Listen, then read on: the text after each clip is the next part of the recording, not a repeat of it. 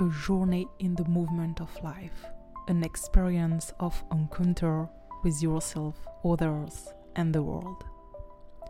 I am Camille Fitoussi, explorer of our human complexities and systems, certified professional coach, and founder of Co-Perspectives. With Move and Meet, let's go together to meet experts in human development and entrepreneurs. We are creating our world of tomorrow. Along the way, I will also share my stories of coaching, awareness, and reflections.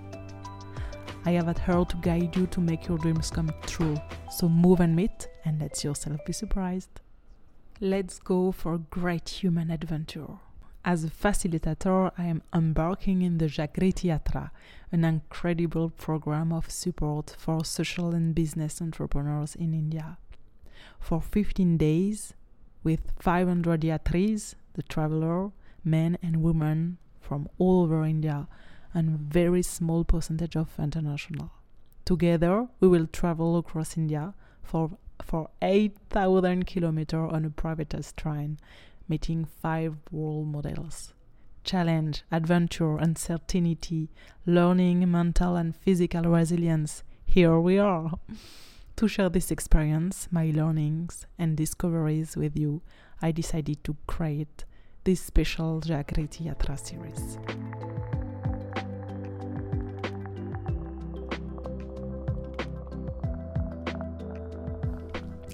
Hello, welcome to a new episode uh, for the podcast Move and Meet. You can't imagine how I challenge myself. It's unbelievable, but I do it. I do it. okay, so 1st of January 2023, we are in the Jagriti Yatra and we listen in the Yatra voice, in the train voice, someone we wish you madness, dream, magic, surprise for, for this new year. So, this is exactly what I wish you a madness, dream, magic, surprise in your life, full of that. Uh, I wish you the best. the Jagriti Yatra is finished uh, right now. So, there is two weeks that it's finished. I'm in Bangalore right now, Bengaluru. I try to rest it's needed actually it's really needed i think i was ready to don't be ready for the yatra like i psychology trained myself that it will be difficult but i didn't really think about after after the yatra. And that took me time just to to rest uh, because physically and emotionally it it was it was a lot. So so this time was needed.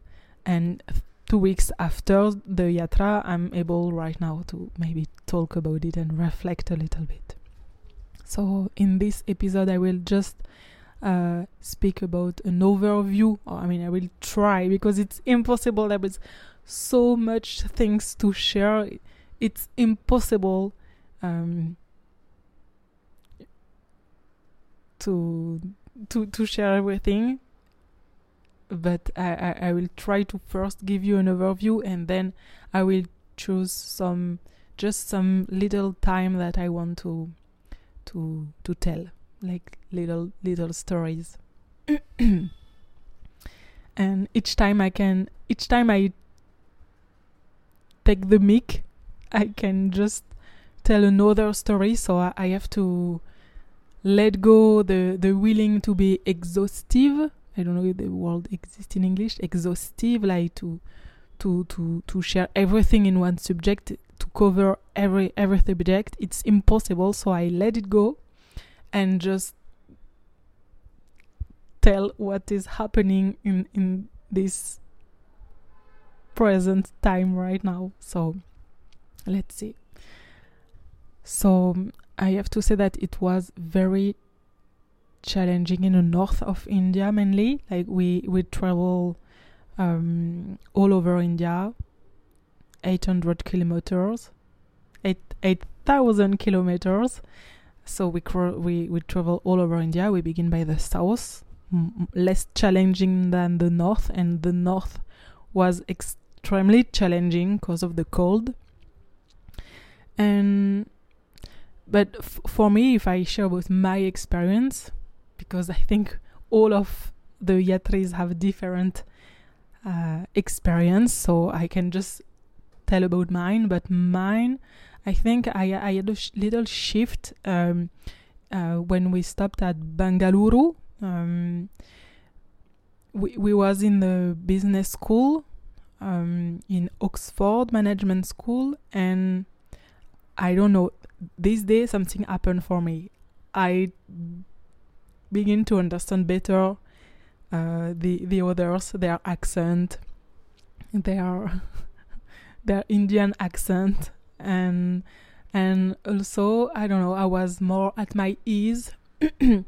Maybe it's because we was in business school and in business school I feel so comfortable. I love I love this atmosphere, like uh, intellectual emulation. This is how I feel in business school, and this particular day was full of inspiration for me. I will speak later about this day and what I will learn. I, I plan a special episode about that. But something happened this day for me.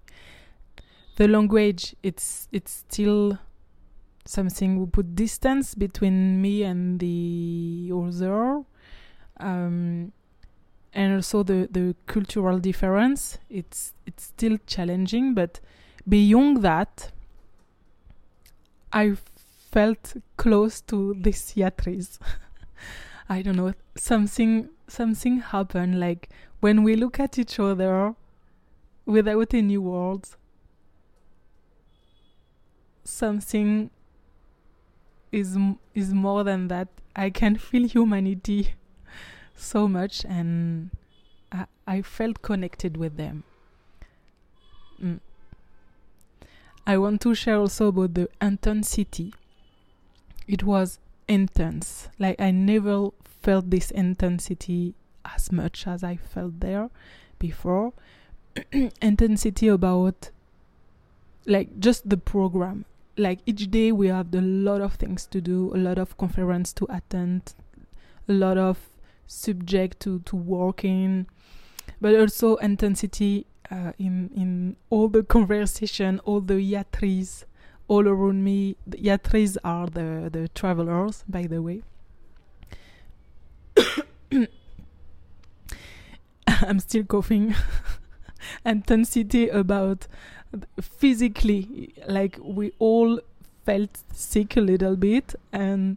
Uh, it, it was challenging really but about this intensity like i never touch the point where i feel it's enough. I i'm always hungry about more learning more inspiration more more people to meet. Like abundance i need that. And it's the first time of my life that I, I feel totally fulfilled about that. It's almost over meeting that I felt. like I, I had as much as I want. I could be inspired as much as I want. I could meet people as much as I want and it was so comfortable to to touch that, to have this experience, the to have it's the first time it's unbelievable. And the last things I want to share is the paradox that I felt weak. I never felt weak like that, like vulnerable because I don't understand everything in the language. I don't understand Indian. a lot of people was speaking Hindi at the end but they they translate me a lot and I, I learn a little bit also it was funny at the end we used that as a fact to connect but it was still challenging um, i was still feeling vulnerable because not in my comfort zone at all. And physically also i will speak about that in a, in another episode like how challenging it was physically. But in the same times I was feeling so strong. Like I really touch the experience then everything is possible no limit. I have i felt no limit. Like even doing that like pff, recording myself speaking in english pff, if someone told me before i will never no. Imagine that. It's it's it's like I, I feel I extend my possibility. I ex I feel more strong and vulnerable and strong at the same time. And this experience was so interesting. Maybe mainly because of that. Okay it's it's uh, the end of this episode and let's meet for the rest. I will speak uh, later about the yatris themselves. Who are these amazing yatris? And I will speak also about my relation with time and thinking and letting go during the yatra. And I will choose also some just little time to to to give you um, uh, an example of the conversation we had or the the great time I had. I will just pick up some some of them to share it with you. Thank you to listen me and see you soon. Congratulations, you have arrived at your destination for this episode of Move and Meet. Please share it with two people around you, ask your friends to subscribe, and put a 5 star rating with a comment. That's what keeps the podcast alive. Finally, don't forget that if you need help in your professional life, I will be happy to discuss your situation with you if you write me at www.coperspectives.com. I am Camille Fitoussi. I'm looking forward to hearing from you and see you soon.